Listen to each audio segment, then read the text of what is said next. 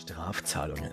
Abweichend vom Kommissionsvorschlag werden kleine Abweichungen vom Zielwert weniger stark bestraft. Von 2012 bis 2018 gilt für die ersten 3 Gramm Überschreitung eine abgestufte Strafe. Bei einer Überschreitung von 0 bis 1 Gramm pro Kilometer fallen pro Gramm pro Kilometer 5 Euro pro Gramm, bei 1 bis 2 Gramm pro Meter 15 Euro pro Gramm und bei 2 bis 3 Gramm pro Kilometer 25 Euro pro Gramm an. Liegt die Überschreitung über 3 Gramm pro Kilometer, dann fallen 95 Euro pro Gramm an.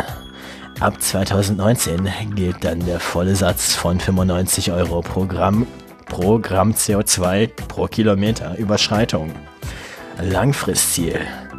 Durch die Verordnung wird ein 2020 geltendes Ziel für die Neuwagenflotte von 95 Gramm CO2 pro Kilometer gemäß festgelegt. Die Modalitäten für das Erreichen des Ziels werden von der Kommission in 2013 vorgeschlagen. Sechstens Öko-Innovationen. Solche zu genehmigenden innovativen Technologien werden für das Erreichen CO2-Emissionsreduktionen anerkannt. Auf Antrag eines Zulieferers oder Herstellers werden CO2-Einsparungen, die durch den Einsatz innovativer Technologien erreicht werden, berücksichtigt. Der Gesamtbeitrag dieser Technologien kann bis zu 7 Gramm CO2 auf Zielvorgabe für die durchschnittlichen spezifischen Emissionen des jeweiligen Herstellers angerechnet werden. Die Kommission erlässt bis 2010 detaillierte Vorschriften für das Verfahren zur Genehmigung solcher innovativer Technologien. Diese detaillierten Vorschriften gründen sich auf folgende Kriterien. A. Innovative Technologien müssen in der Rechnungslegung ausgewiesen werden können. B.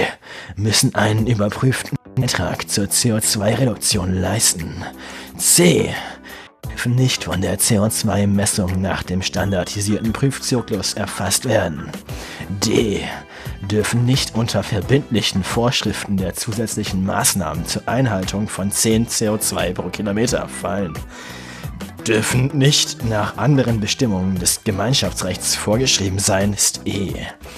Siebtens. Bonus für besonders sparsame Fahrzeuge.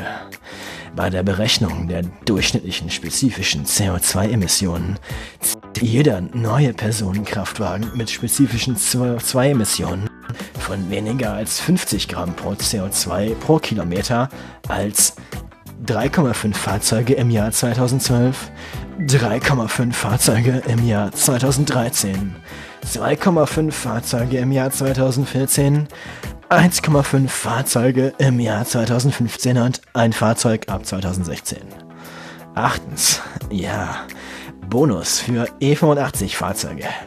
Für jedes Fahrzeug, das so konstruiert ist, dass es mit einem Gemisch aus Otto-Kraftstoff und Bioethanol mit einem Bioethanolgehalt von 85% E85, es heißt E85, aber wir schreiben Ethanol mit Ä, betrieben werden kann, wird der CO2-Wert bis 31. Dezember 2015 um 5% verringert.